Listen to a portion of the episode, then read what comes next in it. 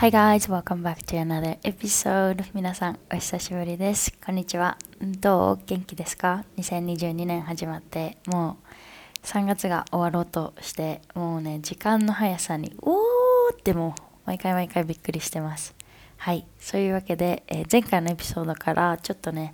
えー時間が空いちゃったので、今日このエピソードでは、まあ、キャッチアップも含めて、えーまあ、今日のメイントピックはワークライフバランスについてねシェアしていこうと思うんですけど、まあ、そういうこう仕事とプライベートを、まあ、よ両方、えーバランスよく保ちつつ、まあ、生活していくための tips、まあ、コツだったりマインドセットっていうのをね紹介していきたいなと思ってます。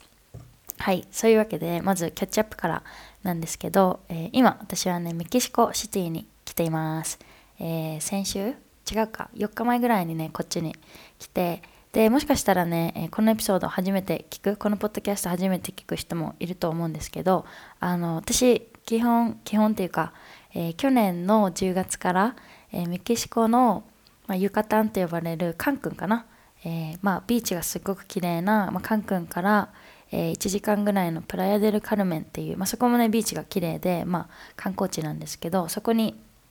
えー、と拠点を置いて、まあ、仕事しつつメキシコ生活っていうのをしてます。でプラヤはプラヤで、まあ、半年ぐらい半年じゃないか、まあ、5ヶ月ぐらい住んででやっとねなんかこう生活のリズムだったりとか、まあ、プラヤでの生活に慣れてきた。で、えー知ってる人いると思うんですけど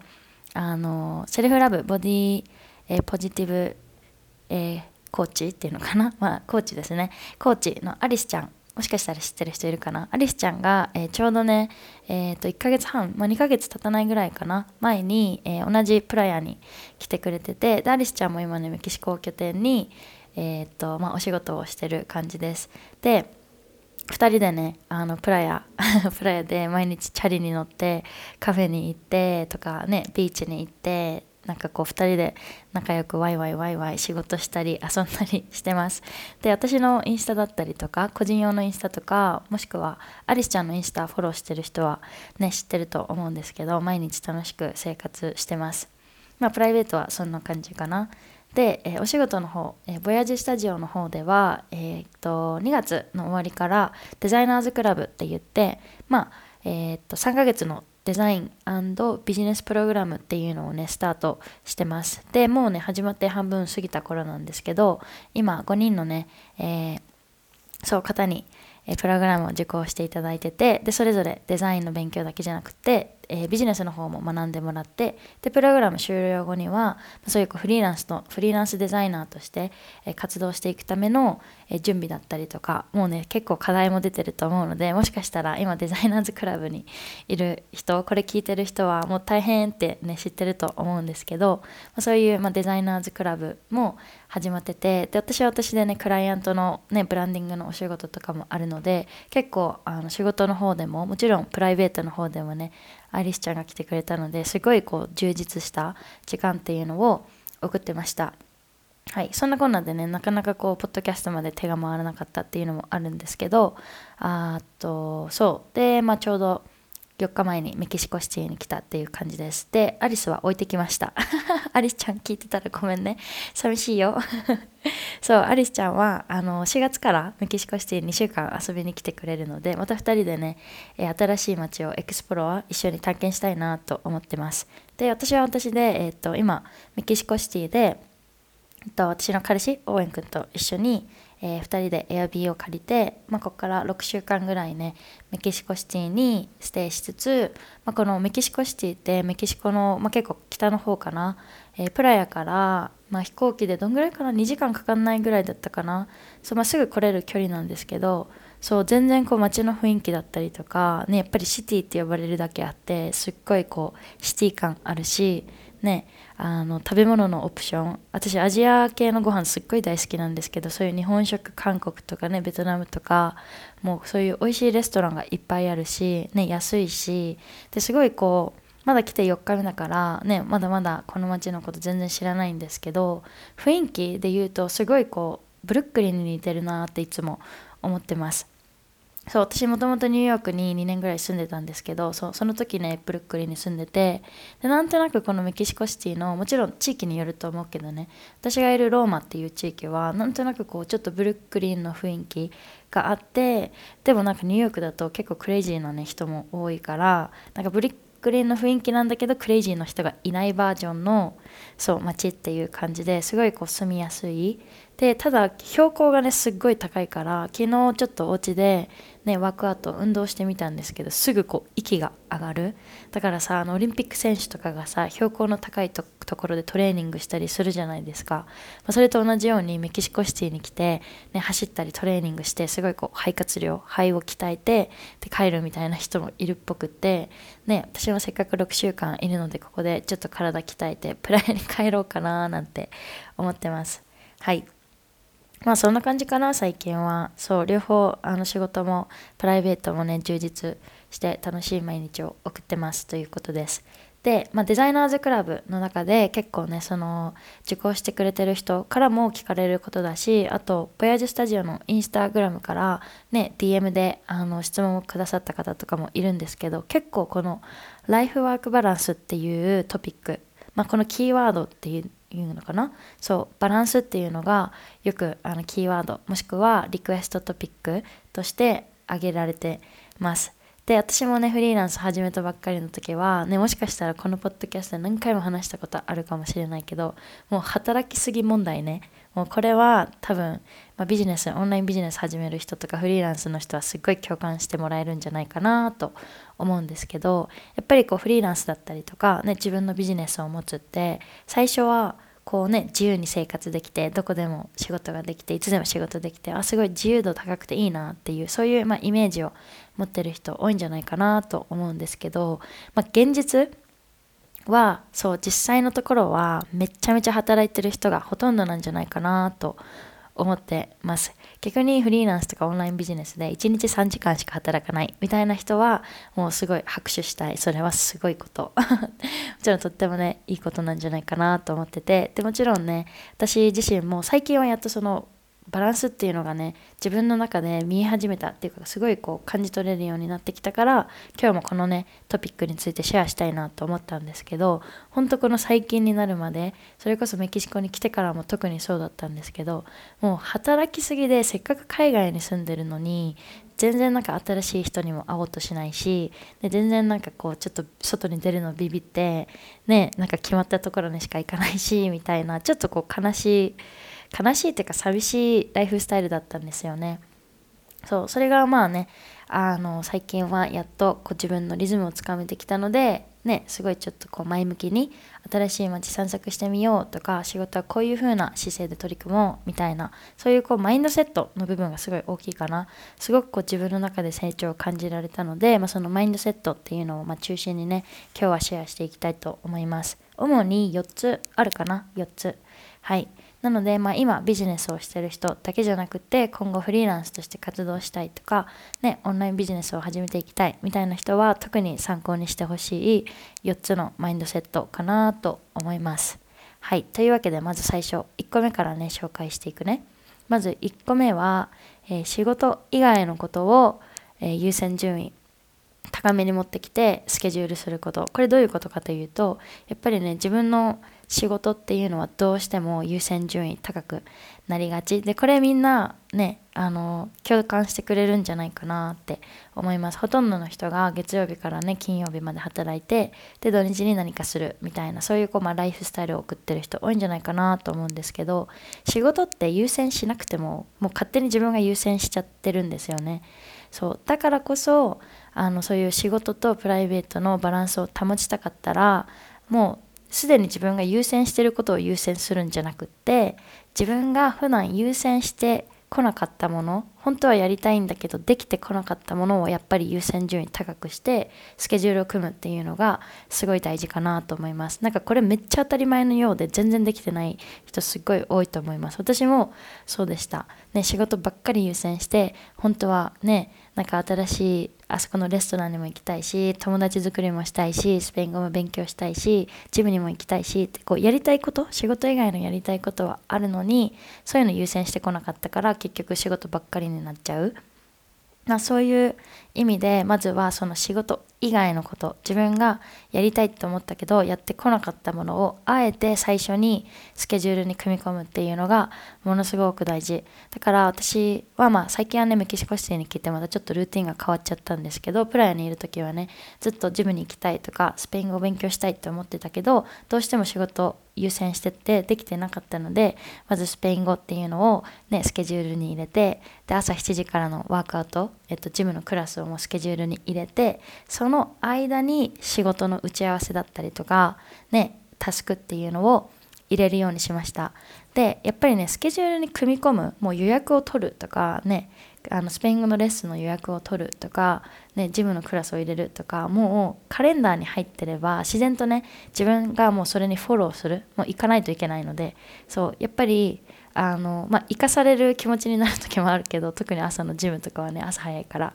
でもやっぱり行った後ってすごい気持ちがいいしやっぱ仕事以外に何かこう自分が夢中になれることっていうのを見つけれたのは結構このバランスワークライフバランスを保つ意味ですっごいこう大きなこと大きな進歩を感じたところでもあるかなと思うのでそうまず1個目は仕事以外のことを優先順位高めに持ってきてもうスケジュールに組み込んでしまうっていうのがあの一番大事かな。で次2つ目2つ目がもう仕事をしない日を絶対もう最低1日を作ることでこれも結構ね聞いたことある人多いんじゃないかなと思うんですけどバーンアウトあの燃え尽き症候群っていうのかな日本語で、えー、これ本当にもうリアルにあのフリーランスとかオンラインビジネスオーナーの人は気をつけた方がいい。でまあ燃え尽き症候群になった人わかると思うんですけどあれってね燃え尽き症候群突然やってくるじゃないですか。なんか昨日までめっちゃ高くてめっちゃモチベーション高かったのに今日の朝起きてじゃーんもう何にもしたくない。でそれが1日で終わればいいけど大体燃え尽き症候群って何日か続くんですよね。でその何日か続いちゃうせいで自分のねなんかこうやりたいやりかやりたかったこととかプランっていうのが崩れちゃう崩れてしまう。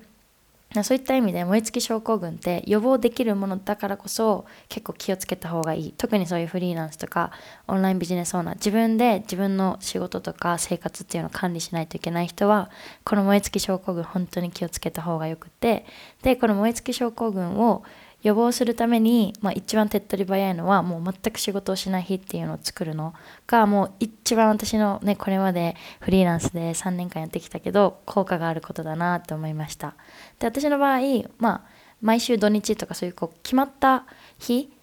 にこうオフを取るっていうよりかはもう明日打ち合わせないから明日オフにしようみたいな感じで、まあ、突然ね例えば水曜日にオフを取ることもあるしもしくはまあ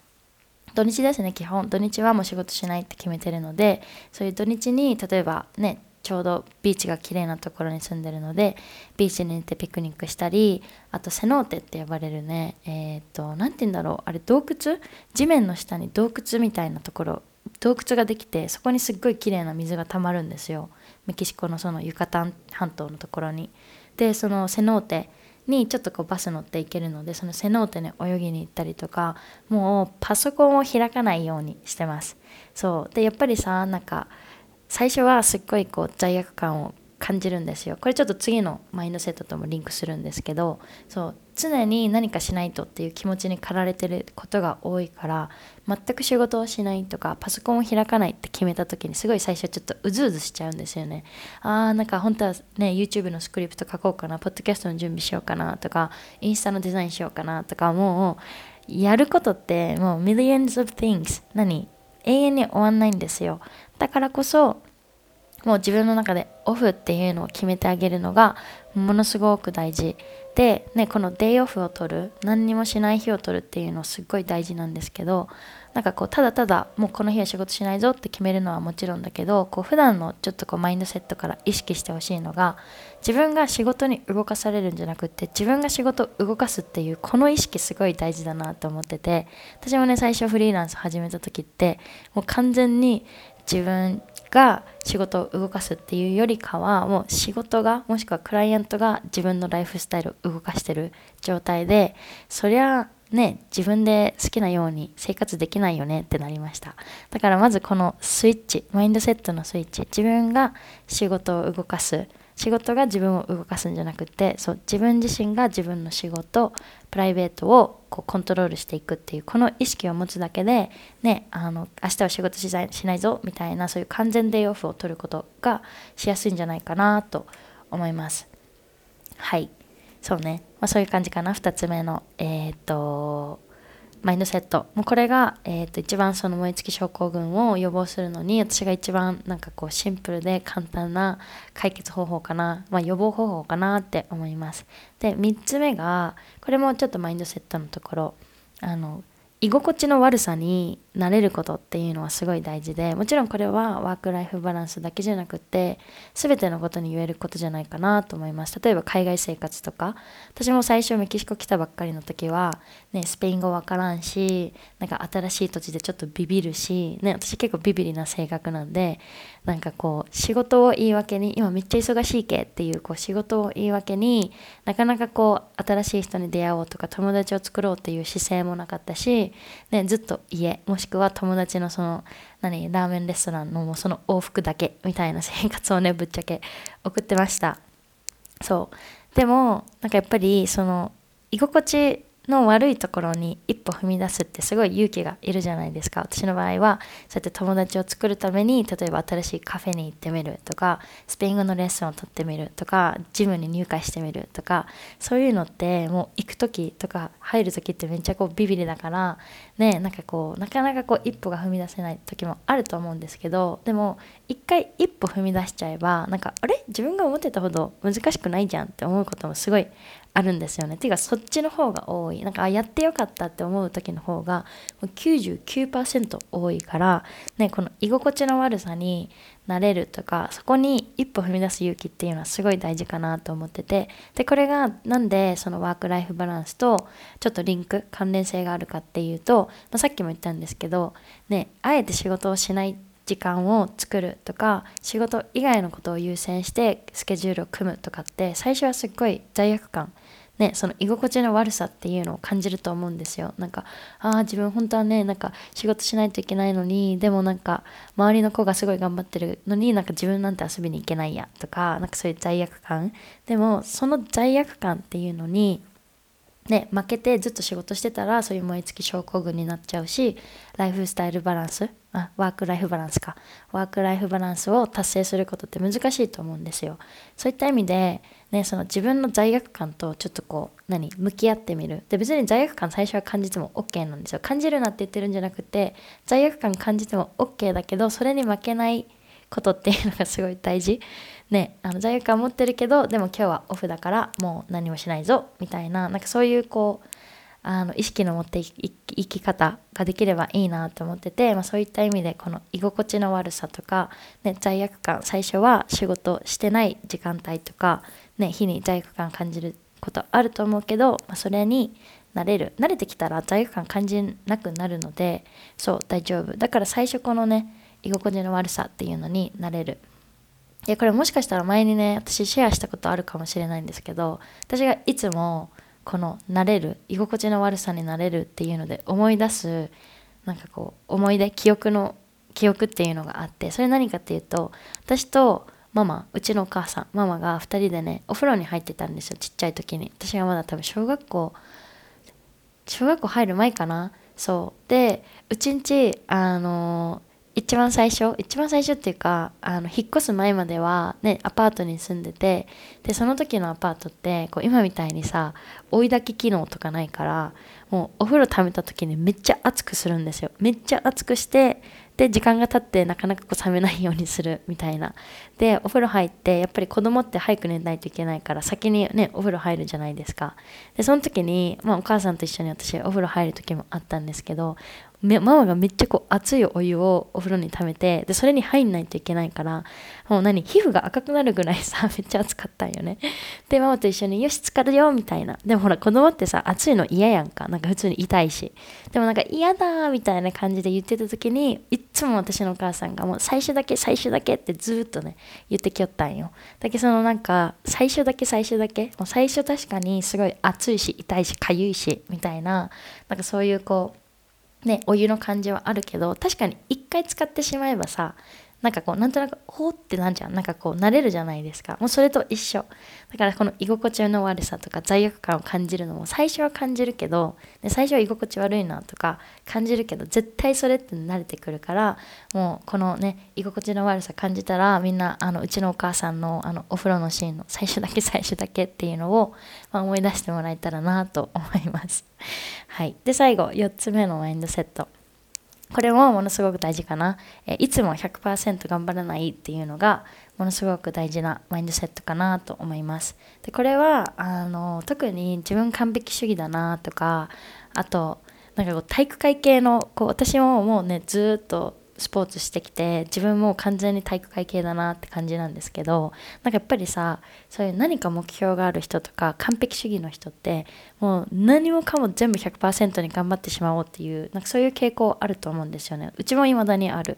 でも私がなんかこれ持ってて最初はねいいことって思ったんですよ。もう100%全部頑張るみたいな。なんかすごい素敵なことだなと思ったし日本のなんかこう美徳っていうのなんかすごい評価されるじゃないですか。いつも頑張ってるねとか。でも実際それってなんか長距離マラソンでちょっと考えた時に長続きしない長く走れないと思うんですよね。だからなんかこう上手に手を抜くこのオンオフをつけるっていうのもすごい大事かなと思ってて私がアメリカの大学に初めてね、編入した時1年目ですね。やっぱりその全部100%頑張ろうとしちゃうからすごいこう燃え尽きちゃって疲れちゃってもう何もしたくなくなるみたいな日もあったしやっぱり100%頑張ろうとしてもやっぱりどこか100%に頑張れない時もあってその時の自分にすごいこう罪悪感を感じるとか自分ダメだなってこう自信なくなっちゃったりする。でそういう時にちょうど一緒にね留学しててお世話になった人とかになんか全部100%に頑張るんじゃなくてなんか何を100%自分がこうエネルギーと時間をかけたいかっていうのを見極めてそれ以外のことはもう手抜くっていうのがすごい大事みたいな、まあ、そういうことを教わってでなんかすごいその考え方っていうか姿勢を知ってからなんかこう自分の肩の荷がすごい下りた気がしてプレッシャーが一気になくなった気がしてねそもそも何で自分100%全部頑張ろうとしてるんだろうっていうそこにもね疑問を持つようになったし確かに例えばアメリカの大学留学してた時だったら、まあ、大体1つのセメスターに5個ぐらいクラス取ってたんですけど5個のクラス全部頑張るんじゃなくて自分のねあの頑張りたいなって思うクラスを例えば2つだけもうそれは 100%120% の力をね入れて頑張るけど残りの3つはもう70%ぐらいみたいな感じでまあほどほどに頑張る。そうすることですごい心の余裕もできたしなんか自分の中でメリハリがついてすごいこう頑張りたいって思う教科に対してもエネルギーとモチベーションっていうのがこうすごいこう湧き出てくる、まあ、そういった意味で100%頑張らないってめっちゃ大事だなって私はそのアメリカのね大学の時に学んだので、まあ、その卒業後もなんとなくそのマインドセットとか姿勢っていうのを持ってやってきた。でいまだにねこうフリーランスだったりとか、まあ、特にフリーランスだと自分でそういうなんかさこう仕事はもちろんお金のこととかコンテンツ作ったりとか、まあ、いろんなタスクやると思うんですけどそれを全部ね頑張るんじゃなくて、まあ、これは例えば私の場合デザインはすごい頑張りたいっていうのがねやっぱり本命なんであるけど例えばこういうポッドキャストとかなんだろうインスタグラムとかそういうコンテンツ制作それもなんか100%頑張ってたら多分体力持たないと思うんですよね。そうしかも楽しいって思いながらできなくなっちゃうプレッシャー感じすぎて。なんかそういった意味でね、そういうポッドキャストとかあのインスタグラムとか頑張りたいっていう気持ちはあるけどでもそこまでこう100%やろうとしなくていいよっていうのをなんとなくこう自分に言い聞かせながらやるなんかそうすることでなんかこう自分の中で心に余裕を持ってできるからもっとクリエイティブになれたりもっといいコンテンツが作れたりって本当こういいサイクルが生まれると思うんですよね。はい、そういった意味でこのいつも100%に頑張らないっていうのもものすごくあの大事かなって思います。で、まあ、100%に頑張らない方法としては、まあ、さっきも言ったけど自分が100%エネルギーを注ぎたいって思えるものっていうのをね、あの見極めるっていうのがすごい大事なんでなんか例えばジャーナルか何かに自分がやりたいことっていうのを書き出してみてでやりたいことを書き出したねその書き出したリストを見て自分がどれに一番エネルギーを注ぎたいかどれにお金と時間とエネルギーを注ぎたいか 100%120% 頑張りたいかっていうのだけね記印をつけてそれ以外はもうちょっと手を抜くじゃないけど、まあ、80%70% ぐらいでいいんじゃないかなっていうそういうまあ一度書き出して目で見るっていうのもねすごいこう自分にとってリマインダー分かりやすいなと思ったのでそういう、まあ、ジャーナルをしてみるっていうのもいいと思う。し、まあ、友達に言ってみるのもいいかもね。宣言するっていうのもすごい大事。うちこれは頑張るけど、これは頑張らんけん。みたいな感じで、ね、あの、友達とかにシェアすることで、あの、すごい自分にちょっとこう、リマインドさせる、言い聞かせる、まあ、そういうやり方でもいいかなと思うので、とにかくこの見極める、優先順位をつけるっていうのは、あの、やってほしいかなって思います。はい。以上がね、ちょっとこのライフワークバランスを保つための、まあ、4つのマインドセットになります。もちろんね、これ以外にできることっていうのはあると思うんですけど、多分一度にね、ガーって全部頑張ろうとしないで、あの今日はこの4つの中からみんながあ今日これ実践できそうって思うものからちょっとね意識して生活してみてほしいなと思いますはい、まあ、そういうわけでえー、っと今日もこのエピソードここまで聞いてくれてありがとうございました。あのまたちょくちょくねあの更新していきたいなと思ってるので、えー、もしこのエピソードもしくはこのポッドキャストいつも聞いてますって人は、え、レビューを残してくれると嬉しいです。でインスタとかでねストーリーでシェアしてくださってる方いつも見てます。そしてねシェアしてくれたら私の方でもアカウントでねあの何て言うんだっけあれシェアし直すのではいよろしくお願いします。というわけで、え、また次のエピソードでお会いしましょう。ここまで聞いてくれてありがとうございました。バイ。